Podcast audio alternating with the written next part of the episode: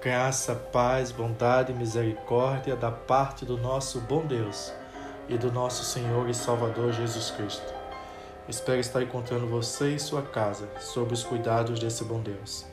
E quero partilhar com você a palavra de Deus em Salmos 46, versos 1 e 2.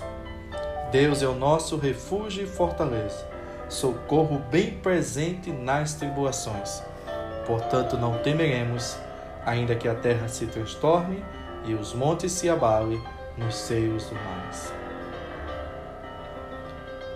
Esse salmo expressa uma gratidão registrada pelos filhos de Corá. Ao que parece, Jerusalém estava sob um perigo, mas de forma milagrosa, Deus os livra desse perigo sem precisar sequer que houvesse uma batalha ou uma guerra. A ideia central do texto fica clara no verso 1, que se repete no 7 e no 11. Deus é o nosso refúgio e fortaleza. Esse salmo deve ser cantado por cada um de nós quando nos sentimos cercados pelo inimigo e não sabemos como lutar. Diante do mal, diante dos dias maus, precisamos ter a certeza de que em Deus podemos nos refugiar. Em Deus podemos ter a segurança. Portanto, não temer mal algum. Deus é refúgio, lugar seguro para se estar. Deus também é fortaleza, um lugar onde de fato posso ser protegido. Portanto, se tenho essa certeza em meu coração, não temerei mal algum. Estudiosos históricos, teólogos dizem que este salmo era o salmo que fez parte na vida de Martinho Lutero, o reformador, um momento muito especial da sua vida.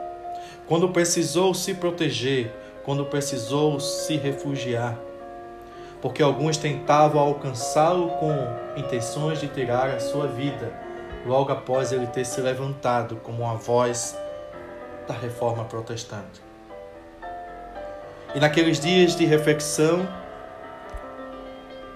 Lutero incessantemente recitava e refletia neste salmo.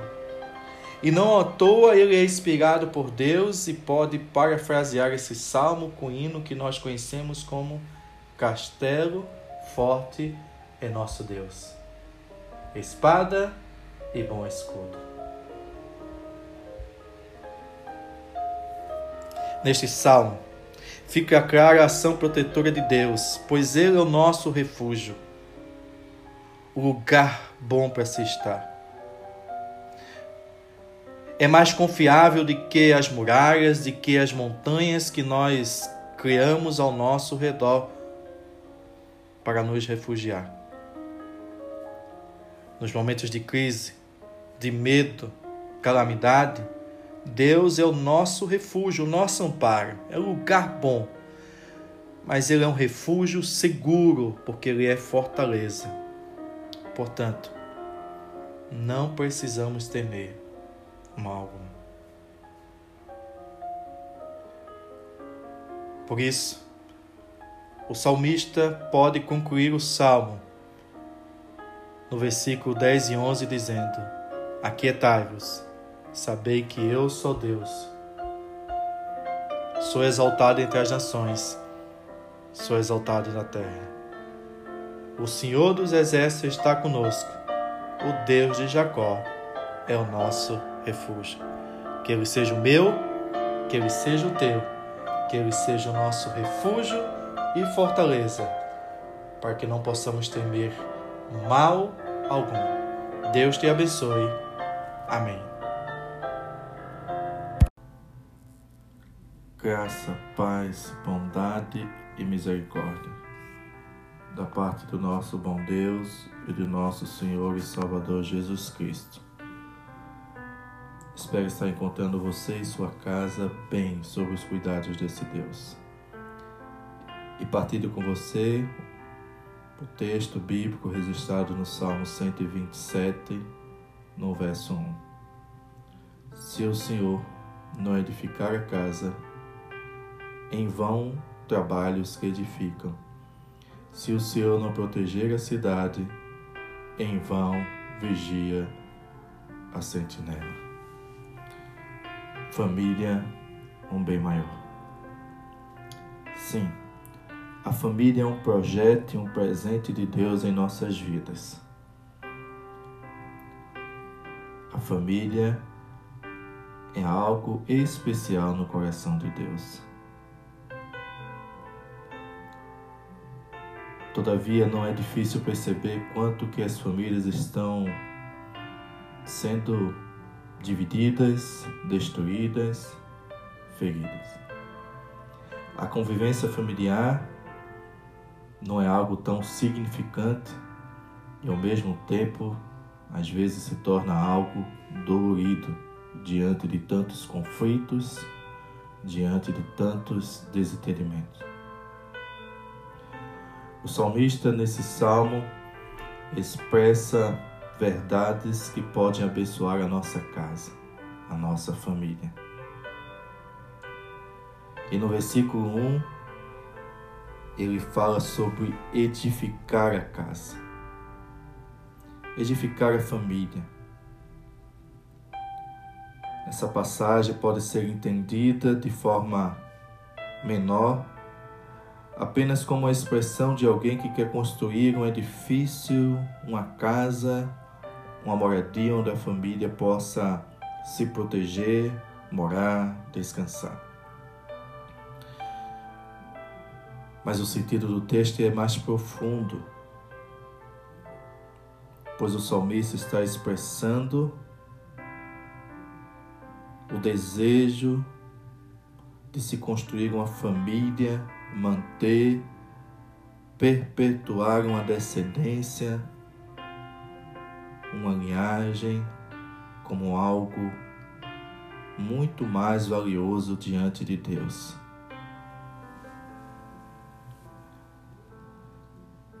Há uma versão bíblica que diz que se o Senhor não edificar a casa, não adianta trabalhar.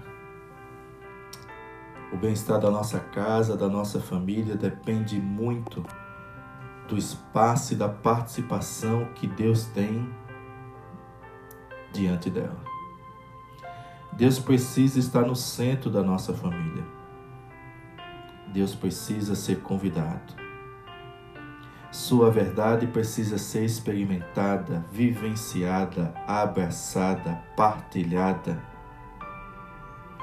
para que todos possam declarar com orgulho a alegria de servir ao Senhor. Edificar a casa ou a família requer um esforço de cada um, mas acima de tudo requer o reconhecimento e o desejo de servir a Deus como Senhor da família. Família é um bem maior dado por Deus e Ele quer cuidar desse bem maior, desse tesouro. Ele está disposto a nos ajudar, Ele está disposto a nos orientar, Ele está disposto a fortalecer a nossa casa, o nosso lar. Sozinho é em vão o nosso trabalho. Não adianta todo o nosso esforço. É preciso que a poderosa e preciosa mão de Deus esteja sobre a nossa casa, sobre o nosso lar, sobre o nosso casamento, sobre relacionamentos familiares. Família é um presente de Deus. Ame, valorize, ore e consagre. Deus te abençoe. Amém.